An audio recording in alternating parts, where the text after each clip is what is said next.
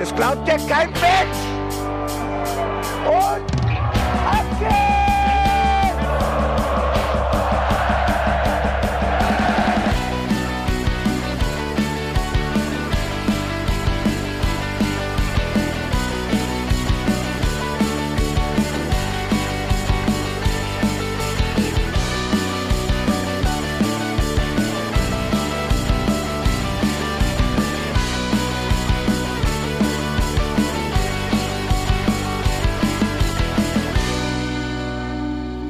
herzlich willkommen zum Hinterhofsänger-Talk. Wir sind heute wieder am Start und mit wir meine ich mich, Felicitas Boos.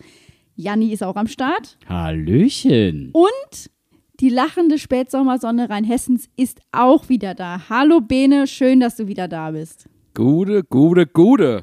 Ach, es ist so schön, wieder da zu sein. Es äh, hat mich wirklich innerlich zerrissen, euch beide beim Podcasten zuzuhören und da nicht selbst dran teilhaben zu können. Ähm, auch nochmal danke an alle Leute, die mir Genesungswünsche geschickt haben. Äh, ich habe mich über jeden einzelnen davon super gefreut und es hat mir auch sehr viel geholfen, die ganze äh, positive Energie. Und äh, euch auch teilweise alle gestern im Stadion zu sehen. Ähm, vielen, vielen Dank. Hat mir super geholfen. Und jetzt ist die Stimmung wieder ruiniert, weil wir das Spiel zusammen gesehen haben. Ach was. Ich habe mir gestern wieder ein Eis gegönnt und da war alles gut. Das, das hilft dann über die Brücke hinweg von diesem Spiel. Das, das, sind ja die Sachen, über die du dich nicht so freust. Äh, alle angebotenen Eissorten im Stadion, Janni. Ja, ist jetzt auch zu Ende erzählt, die Story.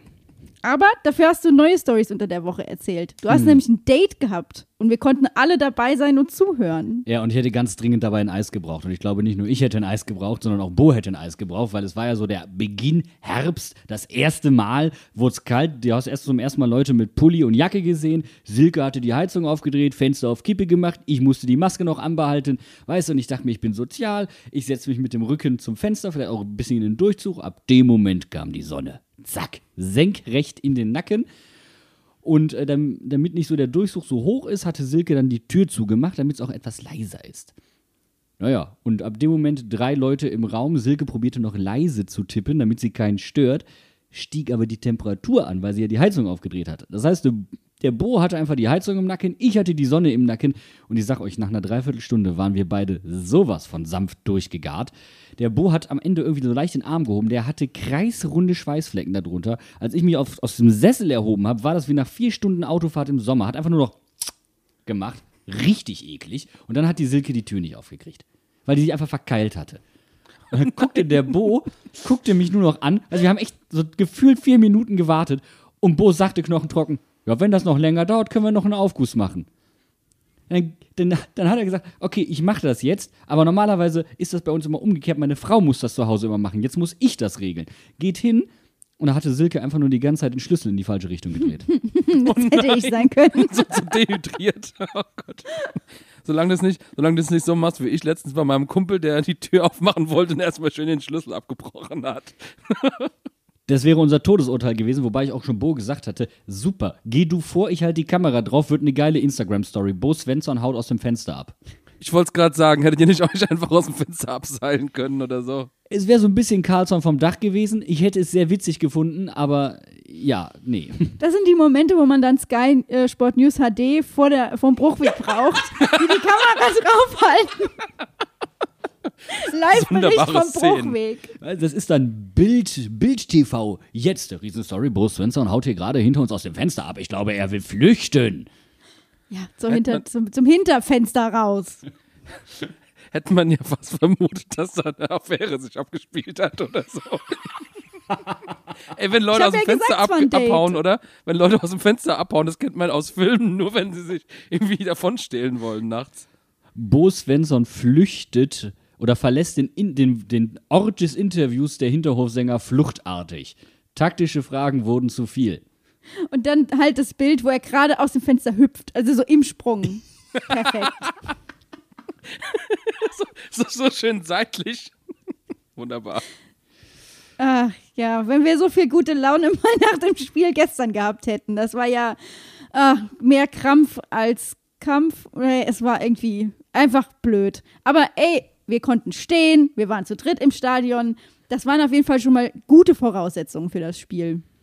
Ja, wobei man auch zwischendrin äh, gerne aus dem Fenster abgehauen wäre. also, ich hätte zwischenzeitlich gerne mal irgendwie so ein bisschen die Flucht ergriffen, wobei ich ja ehrlich sagen muss, eigentlich war es cool, mal wieder mit allen zusammenzustehen. Aber ich muss gestehen, dass ich unter der Woche einmal wach geworden bin und mir dachte, fuck, mit so vielen Leuten ohne Maske, ohne Abstand wieder zusammenstehen, äh, war so ein bisschen ungutes Gefühl bei.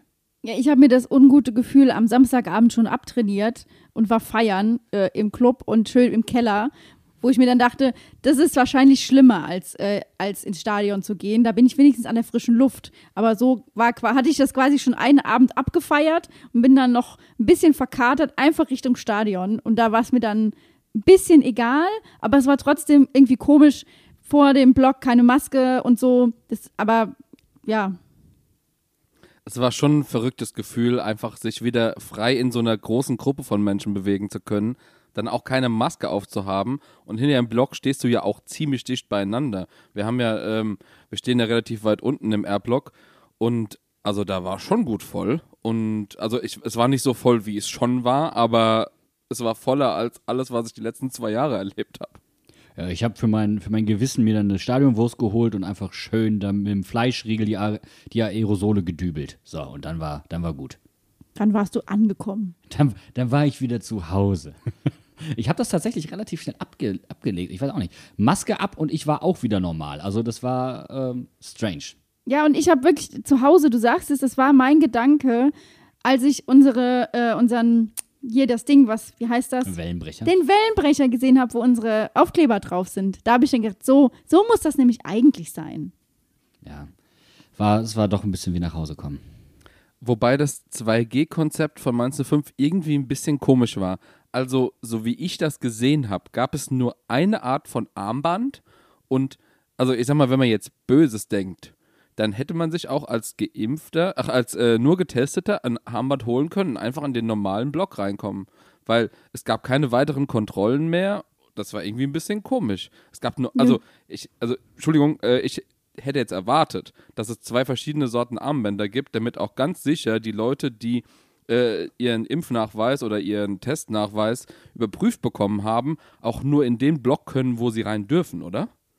Ja, also, dass es keine zwei verschiedenfarbige Bändchen gab, das war vom Verein vorher schon so kommuniziert. Und da habe ich mir ehrlich gesagt so keine Gedanken drum gemacht, wie du es jetzt erzählst. Aber natürlich hättest du sagen können, dadurch, dass die äh, Tickets nicht personalisiert sind und wir beim Ticketkauf nicht unseren, sag ich mal, äh, impfgenesenen oder getesteten Status angeben mussten, hätte ich auch einfach als Getesteter mir ein äh, Steher-Ticket holen können und dann hätte ich, wäre ich kontrolliert worden, weil ich musste mein Ticket nicht vorzeigen beim, beim äh, Statustest. Äh, darum geht es ja auch nicht, Leute. Ihr schmeißt gerade alles durcheinander, weil natürlich sind die Tickets personalisiert mit Namen. Ähm, natürlich könnt ihr damit nur in einen bestimmten Block rein. Das heißt, du kannst nicht, weil du jetzt irgendwo bist, in irgendeinen Block reingehen. Das funktioniert nicht. Hä, nein, das haben wir doch auch gar nicht gesagt. Ich, pass auf, du bist getestet. Du holst dir ein Bändchen ab. Du hast dir aber trotzdem ein Ticket für einen R-Block gekauft und du kommst da rein, weil du hast das Bändchen und das der Bändchen beweist, dass du deinen Impfstatus nachgewiesen hast und weil es nur eine Sorte Bändchen gibt, kannst du einfach reingehen. Und das finde ich ein ganz schönes Problem. Das ist richtig, ja. Habe ich mir äh, diese Art der kriminellen Energie, die besitze ich nicht. Da habe ich mir keine Gedanken drüber gemacht.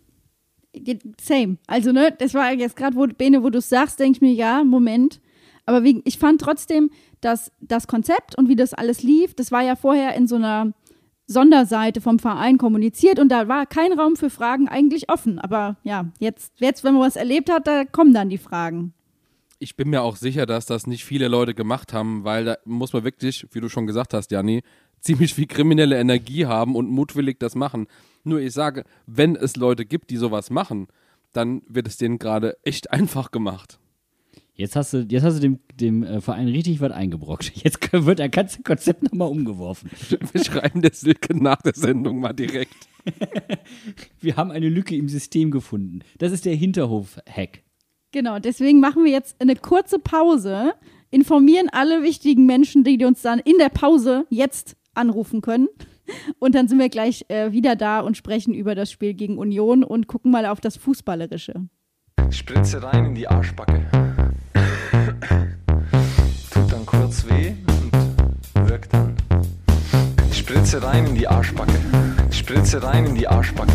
Spritze rein in die Arschbacke. Spritze rein in die Arschbacke. In die Arschbacke. In die Arschbacke. In die Arschbacke. Spritze rein in die Arschbacke. Ja, würde ich mal sagen, ne, nachdem der Dr. Jürgen Klopp natürlich schon seine Empfehlung ausgesprochen hat zum Thema Impfen und äh, weil Autofahren und Trinken dabei, ist das jetzt der Vorschlag von Onkel Thomas. Spritze in die Arschbacke. Boah, Onkel Thomas hört sich wie so ein richtig anstrengender Onkel an, der immer zu allem was zu sagen hat. Sorry, aber das ist die erste Assoziation, die ich mit Onkel Thomas habe. Onkel Thomas hatte bestimmt auch eine Anmerkung zur Startaufstellung gegen Union. Ingwertsen ist reingekommen für, lass mich nicht lügen, Janga. Boetius, genau. Das war die einzige Änderung der Startelf. Eure Meinung bitte. Ich hab's gefeiert. Ich war ja vorher noch zu Gast beim Sportradio Deutschland und ich habe ähm, mit äh, dem Kollegen Fetzer darüber gesprochen. Und ich finde es super, weil klar, es ist sein Ex-Verein, er möchte da gerne was zeigen. Es war mutig aufgestellt. Im Grunde genommen haben wir ja eher mit einem 3-4-3 dann gespielt, als mit einem 3-5-2. Ähm, fand ich sehr, sehr gut. Was aber natürlich, weil Union auch in einem 3-4-3 gespielt hat, ähm, naja, es war dann Mann gegen Mann und am Ende sah es auch so aus. Ich muss ja sagen, ich habe, ähm, ich fand es dann sehr lustig, dass äh, meins, äh, dass, dass Bo quasi der Fums die Spieltagsspende kaputt gemacht hat, die perfekte Woche quasi kaputt gemacht, weil nicht äh, Boetius äh, drin war. Aber ich habe mich wirklich sehr gefreut, nachdem ja schon die ganze Woche so ein bisschen äh, dubios immer gesagt wurde, ja, kann Ingwertsen starten, so schön angeteasert, ist Musa überhaupt wieder fit, äh, war dann mysteriöserweise im Training gewesen. Ähm, ich fand es gut, dass äh, Musa auf der Bank war, dass er dann auch hinterher gespielt hat, aber äh, Ingwarzen hat natürlich auch seine Einwechslung direkt bezahlt, also seinen, seinen Startelf-Einsatz direkt bezahlt gemacht. Ja, direkt mal vergoldet, das Ding. Äh, jemand anderes hat seine 15 Minuten auch vergoldet, indem er einen All-Time-Record in der Bundesliga aufgestellt hat. Jeremiah St. Just, einfach mit mal über 36 km/h unterwegs gewesen, hat damit einfach mal alles pulverisiert. Alfonso Davis, wer, ist der? Pierre-Emerick Aubameyang, Gerrit Holt, wer? Ich kenne ihn nicht. Und dann Jeremiah St. und dann war leider Tschüss, weil ausgerutscht. Ja, der menschliche Körper ist für solche Geschwindigkeiten einfach nicht gemacht. Der Flash. The Flash. Jeremiah St. Flash, tschüss. Ich habe in Vorbereitung auf diese Sendung mal versucht herauszufinden, wo dieser, äh, diese 36,63 km/h, übrigens äh, wunderschön gespiegelt, das hat er sehr, sehr schön gemacht, ähm, wo die so insgesamt im Ranking sind von schnellsten Geschwindigkeiten, die jemals gemessen wurden. Und habe dabei festgestellt, es gibt gar keine so eine richtig tolle Liste. Aber von allen Zahlen, die ich gesehen habe, ist, die, ist diese Geschwindigkeit immer in der Top 10 weltweit, was, was Fußballdaten angeht, was irgendwo mal gemessen wurde. Also könnt ihr euch mal, äh, kannst du dir schön den allen anderen Leuten immer aufs Brot schmieren. Das ist richtig geil gewesen. Ich sag dir jetzt was, das hätte bei der Leichtathletik nicht gezählt, weil war Rückenwind. So. Klingt blöd, ist aber wahrscheinlich so. Ja. Aber er hat sich einen scheiß Tag ausgesucht, um diesen Rekord zu laufen. Ist euch mal aufgefallen, wie viele Spieler weggerutscht sind und ausgerutscht sind? Also das Geläuf war richtig seifig. Natürlich ist er dann gut auf die Geschwindigkeit gekommen, aber er hat da echt ein Problem mit der Schulter. Ne? Also wiederholt, ich weiß nicht, ob er sich die jetzt ausgekugelt hat, wieder oder was auch immer. Aber ähm, ja, wenn die einmal draußen ist und die Bänder da ein bisschen, dann, dann hast du da halt leider einen Hang zu.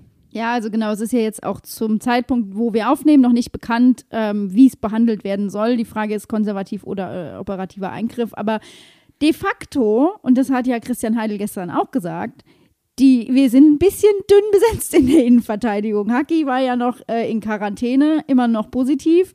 Musa, du hast es eben gesagt, Bene, war ja verletzt, hat ja jetzt gespielt. Äh, jetzt fällt St. Just, St. Just aus. Wittmer wird, glaube ich, nie wieder aus der Innenverteidigung gehen müssen. Aber gut, wenn Haki wieder fit ist. Wir wollen hier mal ganz kurz eine Lanze für David Nemeth brechen, der nicht äh, Start spielen durfte, aber eine sehr souveräne Leistung gestern gezeigt hat, äh, auch mit das 1-0 eingeleitet hat. Und ähm, ich freue mich eigentlich eh schon die ganze Zeit, seit der letzten Saison, seit er in Österreich so geil abgegangen ist, dass er mal bei uns spielen darf. Und hatte mich ein bisschen gewundert, dass es noch nicht vorher passiert ist. Aber ich glaube, David Nemeth ist jemand, der uns in der Zukunft noch sehr, sehr viel Spaß machen wird. Und es war sein Bundesliga-Debüt. Also ich fand es mega gut, weil dann kam, dann, du hast ja, wir haben ja schon drüber geredet, Bene. Du wolltest ihn ja die ganze Zeit schon sehen, jetzt hast du ihn gesehen und wir haben gesehen, er hat eine souveräne Leistung abgegeben und das war ja eigentlich das, was wir hoffen konnten, weil wenn er ja gar nicht hätte richtig spielen können, so wie er das gestern gemacht hat, dann wären wir richtig in, die no in Not gekommen. David Nemeth hat einen tollen Einstand gehabt, hat mutig nach vorne verteidigt. Klar stimmt da das ein oder andere in der Feinabstimmung noch nicht. Wie soll es denn auch? Alles super. Ich würde dem Jungen wünschen, dass er öfter spielt. So, liegt an Bo, ob er das tut oder nicht. Und ähm, die Probleme, die wir gestern hatten, habe ich definitiv nicht zwangsläufig bei ihm gesehen. Gebe ich dir komplett recht. Also wir hatten gerade in der ersten Halbzeit, finde ich, war Mainz gut im Spiel. Ähm, und Union kam auch so ein bisschen. Ich meine, wir haben dann im Endeffekt aus dem Nichts, finde ich, trotzdem das Tor geschossen. Also äh, da konnte ich nämlich eben noch nicht drauf eingehen. Aber im Bully-Special herrschte auch übrigens komplette Einigkeit, dass Ingwertsen ein Tor gegen Union schießen wird. Sowohl von meiner Seite aus als auch von Unioner Seite aus. Mara war sich da zu 100% sicher, dass er netzt. Aber die Unioner waren sich ja auch sicher, dass Avonie netzt gegen uns und das ist auch eingetreten. Also, eigentlich ein gerechtes 1-1, oder? Ja, definitiv. Alle Rückkehrer treffen. Wenn, noch, wenn noch Levin Östunali eingewechselt worden wäre, dann hätten wir richtig auf die Mütze bekommen, aber so halt nicht. Ne? Loris Karis ist ja nicht mehr da und Jonas Ja, genau. Wadi. Der hätte halt auf jeden Fall getroffen, das wissen wir. Äh, Oder er hätte uns einen geschenkt, das wissen wir. Das wäre mir persönlich lieber gewesen. Ja, aber ich muss, ich muss ehrlich sagen, erste Halbzeit, es war kein schönes Spiel. Ne? Es war ja, Beine in den Rasen und gucken, was das Geläuf hergibt. Aber wirklich, es, es war so ein bisschen auf Einzelmomente ausgelegt. Also ein Kruse, der halt immer wieder unfassbar den Unterschied machen kann, was der für Bälle schlägt, ist einfach übel. Ähm, der auch wirklich die tiefen Läufe von seinen Vorderleuten fordert. Und bei uns, ähm, wie wir es dann wieder schön übers Kollektiv gelöst haben. Und das finde ich einfach genial. Aber aufgrund dieser ersten Halbzeit hat sich alles, was in der zweiten Halbzeit passiert ist, dann für mich später, da werden wir dann drüber sprechen, nicht erschlossen. Ja, also was ich übrigens ganz lustig fand, war, dass wir vor allem immer über rechts gespielt haben und Lukoki für mich gefühlt die ganze Zeit links frei einfach alleine stand, mal anspielbar, mal nicht anspielbar und wo und über welche Seite kommt der entscheidende Pass über Lukoki? Also Und das eine Mal, wo wir wirklich dann über links gespielt haben in der ersten Halbzeit, abgesehen vom Tor, ha- hat Andi Lokoki auch äh, die Chance, das 1-0 zu machen und setzt den Ball aber zwei Meter nebendran. Zwei Meter ist gut. Wohl eher zwei Meter parallel zur Latte und dann Richtung Eckfahne. Der hat den ja quasi wieder zurück auf Flankengeber Chor gegeben. Also, ähm, es war schon der Plan erkennbar, zumindest wenn man von hinten aufs Spielfeld geguckt hat, dass die Mainzer schon probiert haben, weil die Unioner extrem verschieben, sich durch diesen engen Raum auf rechts durchzukombinieren, um dann auf Überzahl äh, mit Lukoki am ballfernen Pfosten zu gehen. Was mich aber extrem gestört hat, ist, wie tief Lukoki stand. Also das Timing, was er hatte, stimmte einfach nicht. Er kam mir dann mit solcher Geschwindigkeit, dass er den Ball gar nicht mehr kontrolliert reinmachen konnte. Also er stand mir generell dafür etwas zu tief. Und das ist, ähm, ja, das ist das, was bei Lukoki generell noch fehlt. Das ist die Feinabstimmung und im Endeffekt wurde es dann auch bei ihm wieder richtig wild. Und das ist etwas, äh, da muss er dran arbeiten. Er muss ruhiger werden, er muss souveräner in diesen Abläufen werden. Ähm, aber im Endeffekt, der Plan war, meine ich, schon erkennbar, dass man sich durch diese engen Räume kombinieren wollte, was auch übrigens sehr gut funktioniert hat, ähm, immer wieder. Aber was mir einfach dann final gefehlt hat, war dieser Cutback, dieses flache Anspiel in den Rückraum. Und das habe ich mich ein paar Mal gefragt, warum machen wir das nicht? Warum löffeln wir den halt jedes Mal auf den zweiten Pfosten, wo, naja, Lokoki halt noch nicht da war. Wir haben es einmal flach gemacht und es wurde direkt brandgefährlich.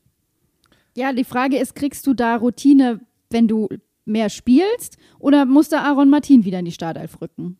Natürlich kriegst du Routine, wenn, wenn du mehr spielst. Das ist ja. Das, das Na, ist also- klar.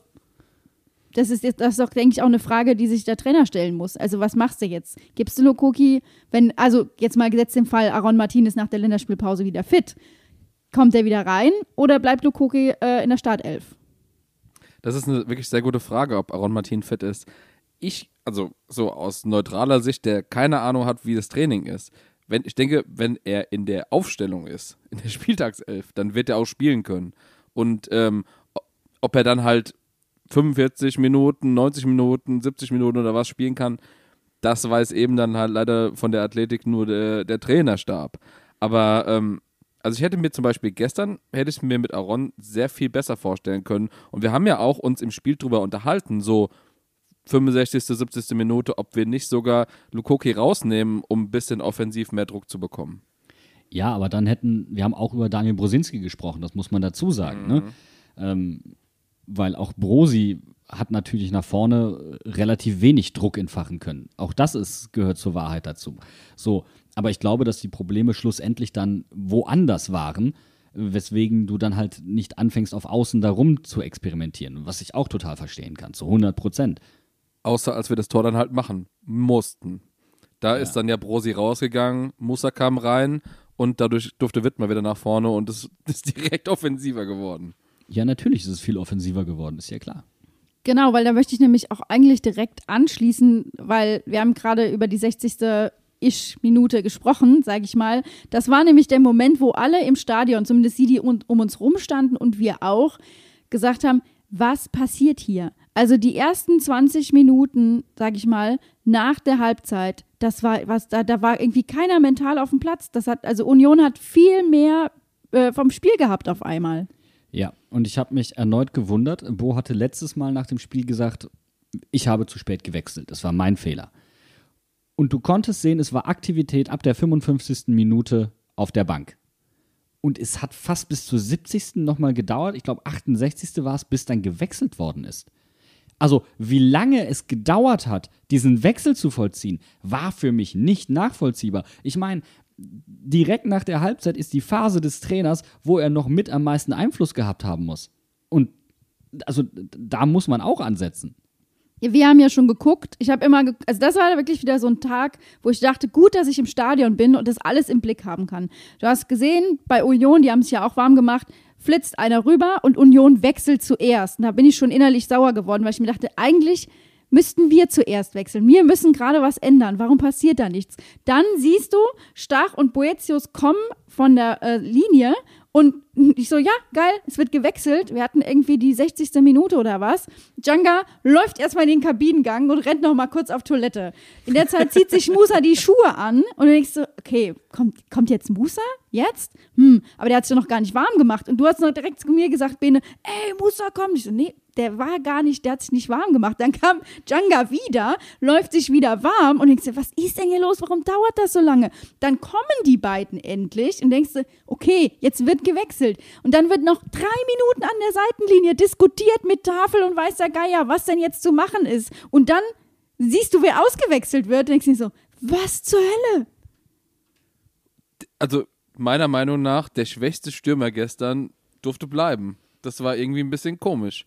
Also ich habe nicht verstanden, warum Onisivo da bleiben darf. Ähm, Im Endeffekt, dass Ingwatzen oder äh, Burkhardt ausgewechselt wird, kann man, kann ich mit leben. Ähm, dass dann aber es so defensiv wurde, eigentlich verhältnismäßig mit Stach dann auch. Also wir haben zwei Stürmer ausgewechselt und haben einen Offensiven gebracht und einen, Defen also einen defensiven Mittelfeldspieler. Also ich würde mal ganz anders anfangen wollen. Für mich waren die Wechsel richtig, also die Einwechslungen. Aber halt die Leute, die rausgingen, Spieler, ja.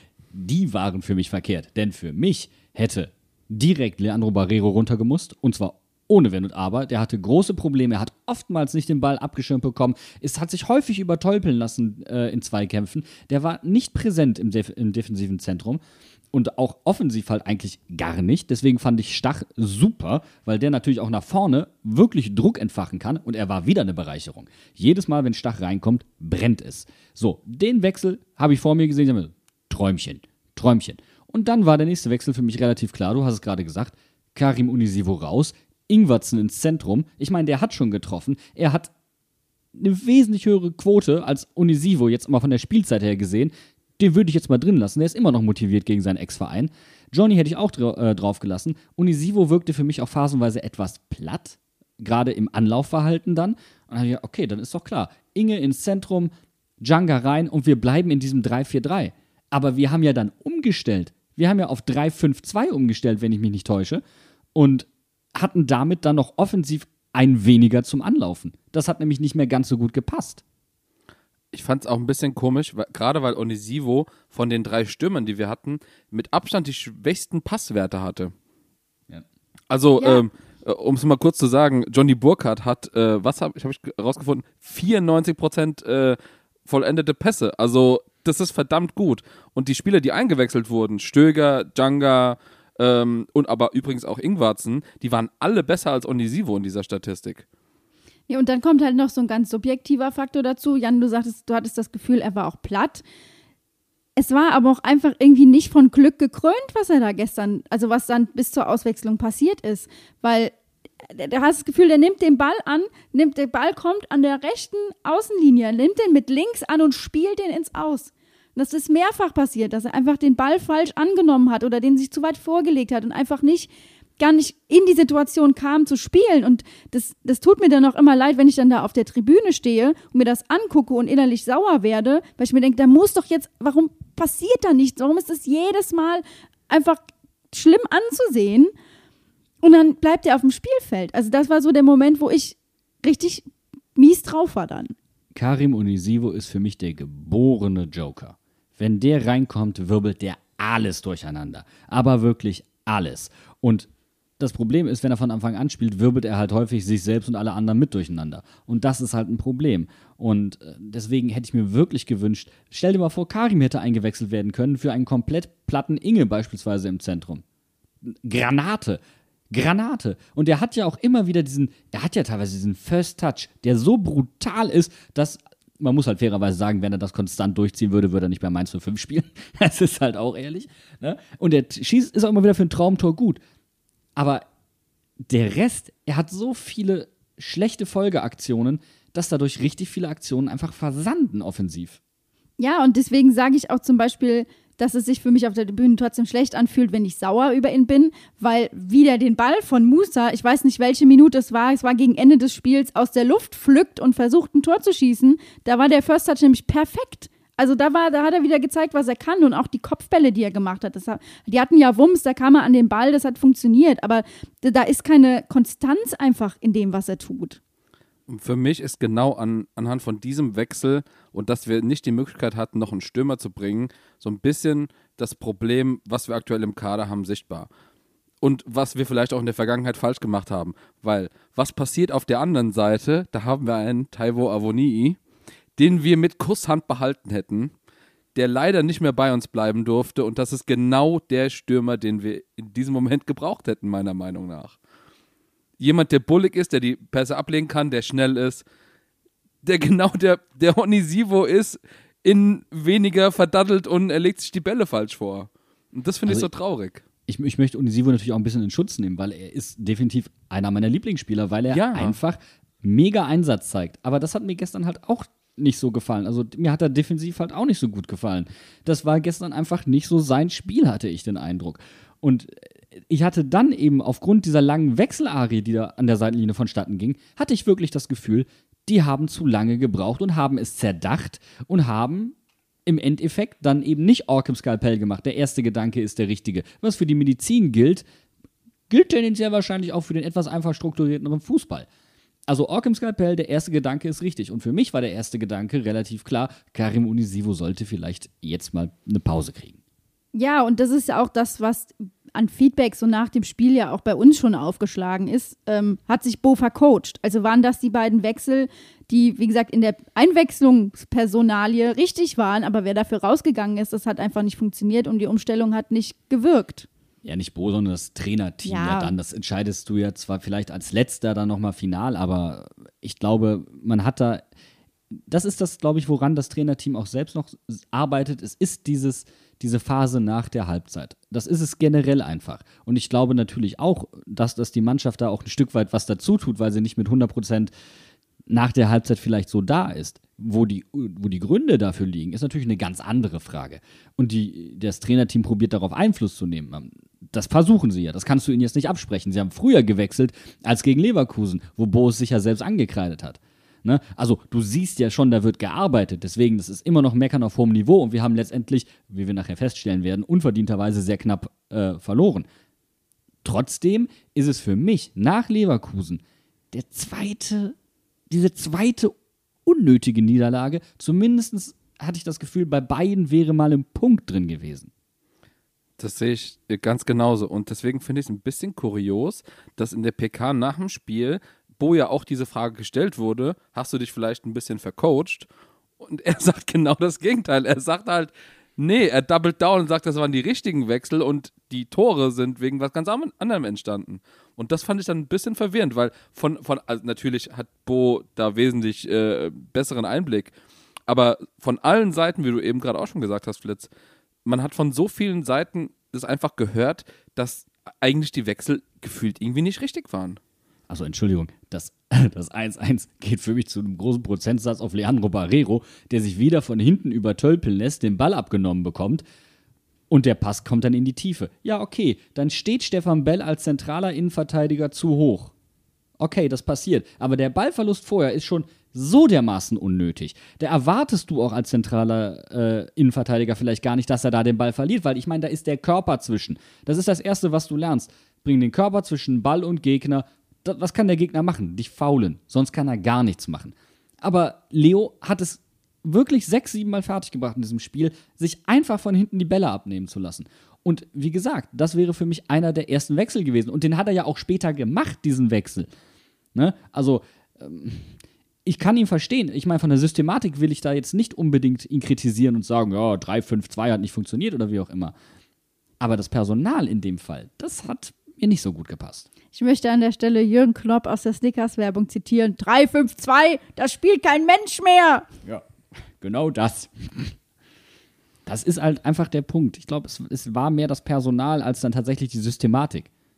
Und wenn man sich, du hast jetzt gerade das, das 1-1 angesprochen, wenn man sich das 2-1 anguckt, dann ist das irgendwie in drei Minuten später quasi derselbe Spielzug. Taiwo Avonii ist im Laufduell gegen einen Verteidiger, in dem Fall jetzt ähm, nicht mehr ähm, Wittmer, Wittmer, wie beim sondern Nemeth, 1-1, genau. sondern äh, in dem Fall Nemeth, äh, ist in beiden Fällen schneller oder körperlich überlegen und kann abschließen. Ähm, irgendwie, also es war echt wie ein Déjà-vu. Es war echt ein Déjà-vu. Also zumindest vom Laufweg von Taiwo Avonii. Nur stellt sich raus, der 2-1, das war gar kein Tor.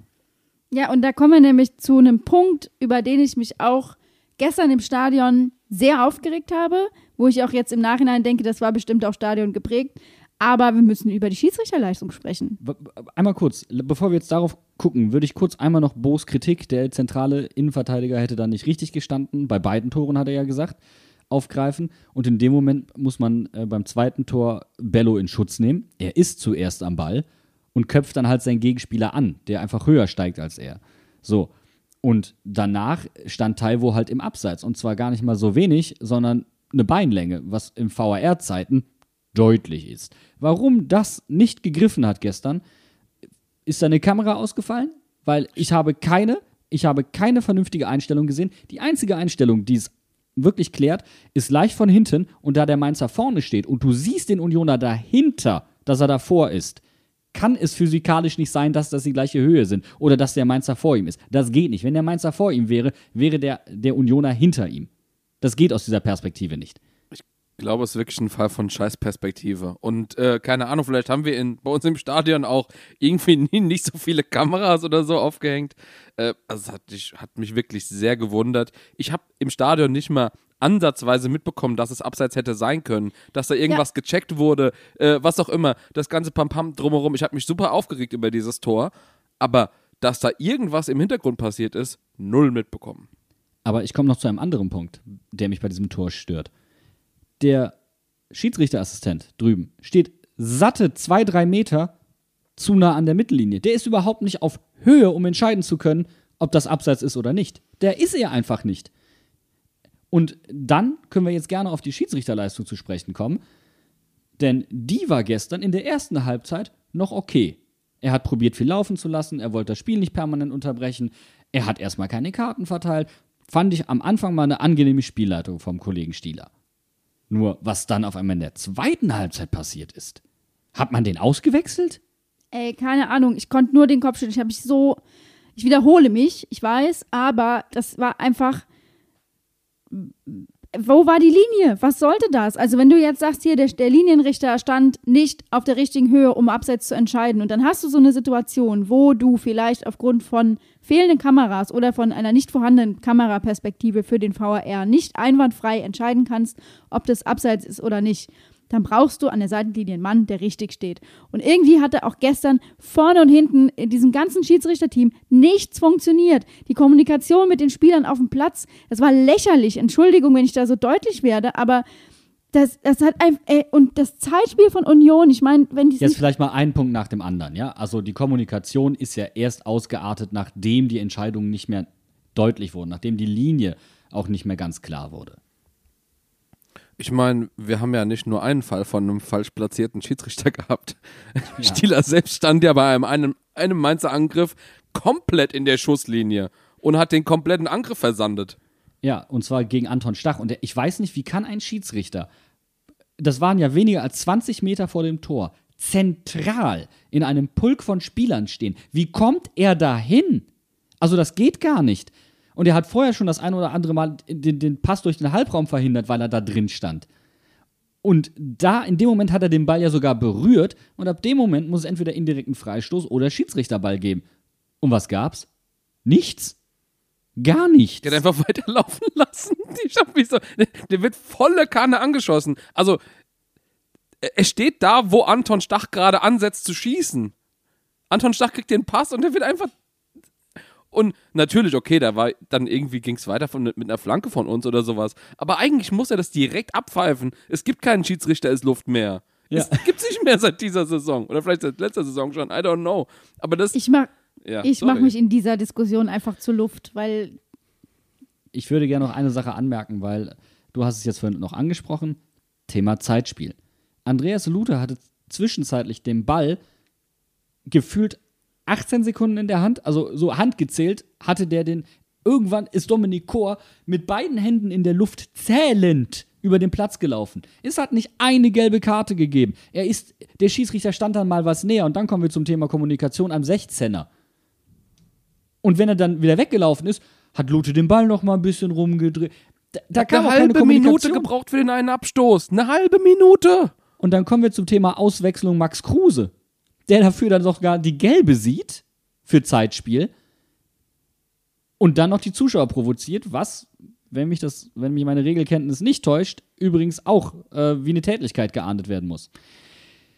Aber das haben ja nur wir gesehen. Also das war ja dann auch klar. Das sieht dann kein Schiedsrichter, weil Max Kruse da das geschickt macht, in Anführungszeichen. Aber man muss auch dazu sagen, Bier nach dem guten Herrn zu werfen, ist nicht die feine englische Art. Nee, ist und unnötig. Wir, wir sind, was dieses Thema angeht, vorbestraft. Und anscheinend waren da dieselben Leute vielleicht schon in Elversberg unterwegs gewesen, wo wir 15.000 Euro Strafe für bekommen haben. Und der DFB hat der Kicker vorhin geschrieben, ermittelt schon wieder. Dementsprechend gibt es eine etwas höhere Strafe, weil als Zweitäter oder wenn sowas mehrmals auftritt, das wird schön geahndet. Und das Schlimme ist, das überdeckt die eigentlich wichtigen Diskussionen, wie den nicht funktionierenden VAR bei einem wahrscheinlich sehr offensichtlichen äh, Abseitstor und einen nicht funktionierenden Schiedsrichter, der einen Angriff blockt, ähm, danach nicht richtig entscheidet und ansonsten das Zeitspiel nicht konsequent ahnen konnte. Und das ist das Schlimme daran. Also wir haben uns hier quasi wieder selbst geschadet. Ja, und diese ganze Diskussion da kann man sich auch sehr gut, glaube ich, jetzt zwei Wochen lang dran aufhängen. Aber wir müssen, denke ich, auch darüber sprechen, dass Mainz jetzt nach diesem Spieltag auf Tabellenplatz 9 auf normal Null wieder angekommen ist. Also wir sind jetzt, glaube ich, wieder in der Position, wo wir sagen, wir haben eine grandiose Rückrunde gespielt, wir haben einen klasse Saisonauftakt, aber das, was jetzt gerade passiert, das ist das, was eigentlich bei Mainz 05 Tagesgeschäft ist. Also wir spielen jetzt genau. im Mittelfeld der Liga, unser Fußball ist nicht das große Offensivfeuerwerk und wir kriegen jetzt auch nicht die mega vielen Gegentore wie eine äh, Mannschaft, die vielleicht absteigt. Das heißt, wir sind jetzt wieder da angekommen, wo wir Mainz 05 Fans uns mit unserer Mannschaft eigentlich schon immer befunden haben und da müssen wir jetzt auch, glaube ich, nach so einem halben Jahr riesen Party mal erstmal mit zurechtkommen. Ja, wir müssen als Fans auch ein bisschen von unserem hohen Ross und von unserem Anspruchsdenken äh, wieder so ein bisschen zurückkommen. Äh, wie gesagt, ich habe es äh, in der Einleitung gesagt, glaube ich, mir ging es irgendwie so so mellow. Äh, also ich hatte so ein super neutral positives Gefühl vom, vom Stadion. Ähm, Und irgendwie habe ich das Gefühl, ich bin endlich wieder richtig abgeholt, ähm, auf so auf dem Boden der Tatsachen, wo ich sage, okay, wenn wir scheiße spielen, dann verlieren wir auch mal. Dann haben wir nicht so ein, so ein Glück, Spielglück wie damals gegen Köln oder so. Ja, und vor allen Dingen, wir haben das Spiel nicht aufgrund des Schiedsrichters verloren, sondern wir haben es aus eigenem Unvermögen heraus. Welche Gründe das auch immer sein mögen. Ob es, äh, wie Bo sagt, der zentrale Verteidiger ist, der halt nicht richtig in der Kette stand. Oder ob es die Wechsel waren, die nicht zu 100% gepasst haben. Oder ob es ein Gemisch aus alledem war.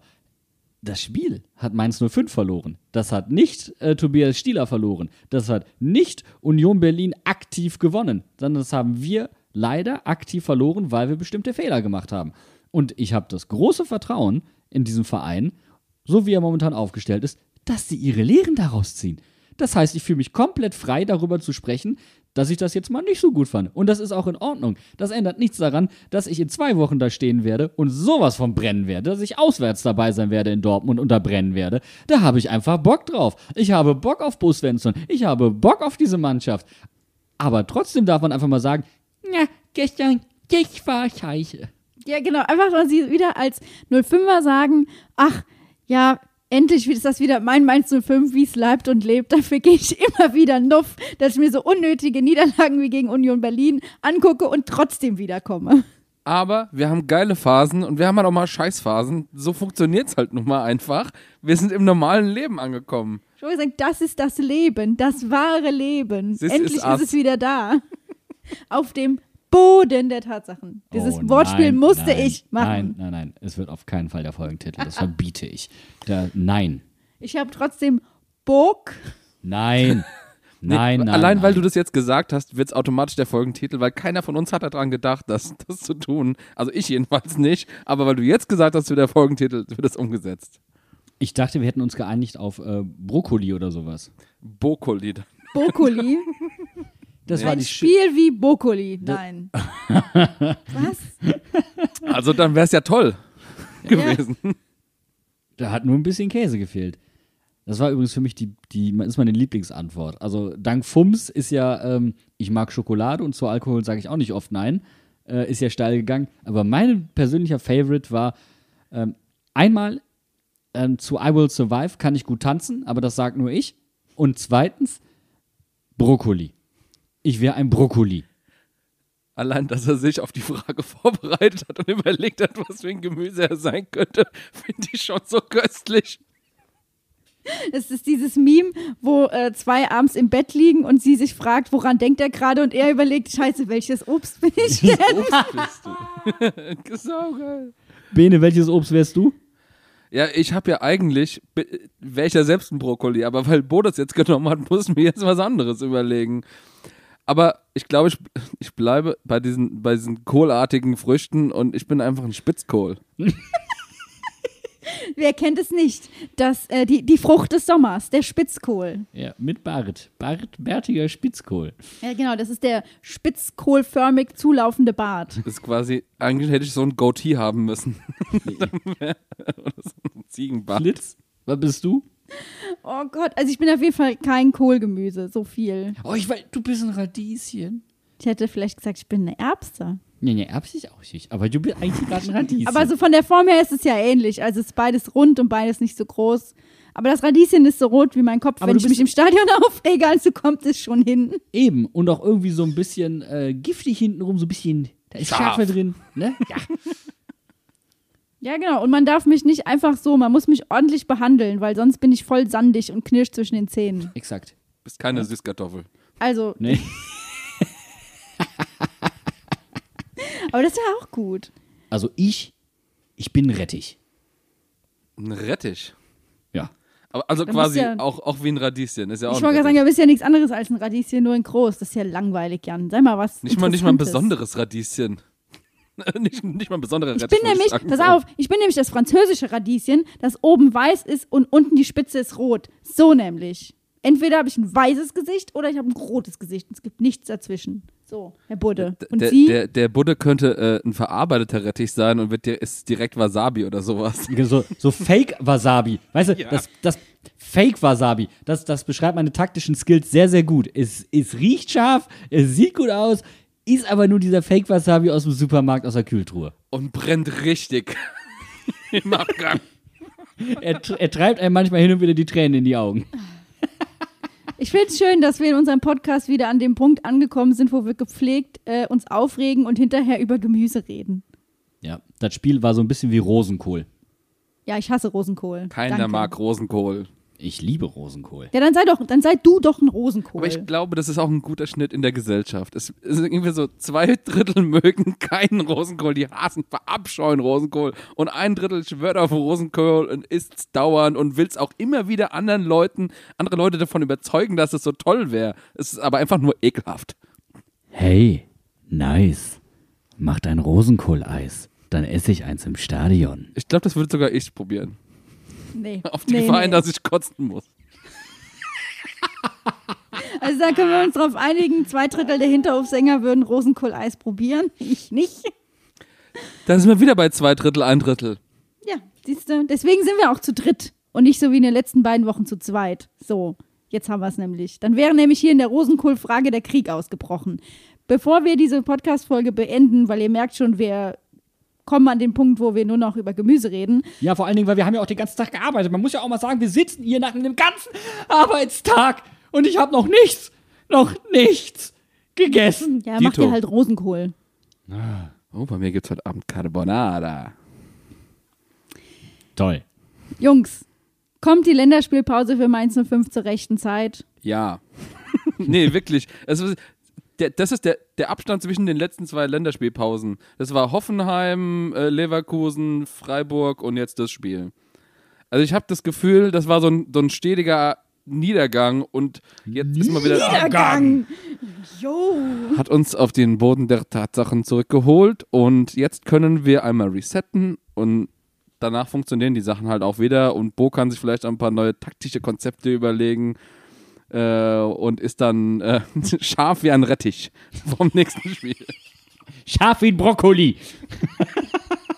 Aber bitte nicht, bitte nicht mit Wasser Scharf wie ein. Brokkoli. So. Da ist aber kein Wortspiel drin, da bin ich dagegen. Also ich finde auch, dass die Länderspielpause gar nicht so schlecht kommt, vor allem, weil ich halt wirklich weiß und hoffe, dass Haki dann wieder fit ist und wieder kann und Musa auch dann so weit ist, dass er wieder Startelf spielen kann. Deswegen fände ich das von der Seite her gar nicht so verkehrt. Ich hoffe einfach, ich drücke einfach ganz fest die Daumen, dass es bei Cher auch reicht und dass es nicht irgendwie noch operiert werden muss und er länger ausfällt, dann Ich glaube, man muss eine Sache mal final sagen, die ich auch bei Sportradio Deutschland gesagt habe.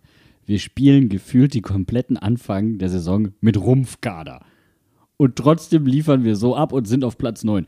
Das würde mich als Gegner in der, äh, in der Bundesliga irgendwie be besorgniserregend, würde ich das finden. Ja, und das fand ich auch aus dem Interview eine spannende Erkenntnis, dass Bo eigentlich die ganze Zeit sagt, ich will ja was anderes spielen, aber man lässt mich ja nicht. Es ist ja so nach dem Motto, die Spieler wollen ja selber nicht. Die müssen sich ja ständig verletzen oder Corona kriegen. Da kann ich ja gar nicht richtig arbeiten hier. Wie der Typ, der immer sagt, halt mich zurück, halt mich zurück. Genau so ist es. Genau das Ja, und ist der es. macht dann die zwei falschen Wechsel in der 60. Minute. Natürlich. Ach gut, also wir machen zwei Wochen Länderspielpause auch in diesem Podcast und dann sind wir zurück. Ähm, wenn es heißt, Mainz spielt auswärts in Dortmund, was uns Und vielleicht wir sind auch eher da. liegt an Union. Wir fahren hin. Dafür muss aber erstmal bekannt gegeben werden, wann es die Tickets gibt. Falls es Tickets gibt. Aber wir, wenn, wenn wir es schaffen, sind wir auf jeden Fall auswärts auch am Start. Und deswegen wünschen wir euch eine ruhige Länderspielpause und wir hören uns in zwei Wochen wieder, wenn wir uns aufregen oder freuen. Das dürft ihr euch aussuchen, worauf ihr euch freut.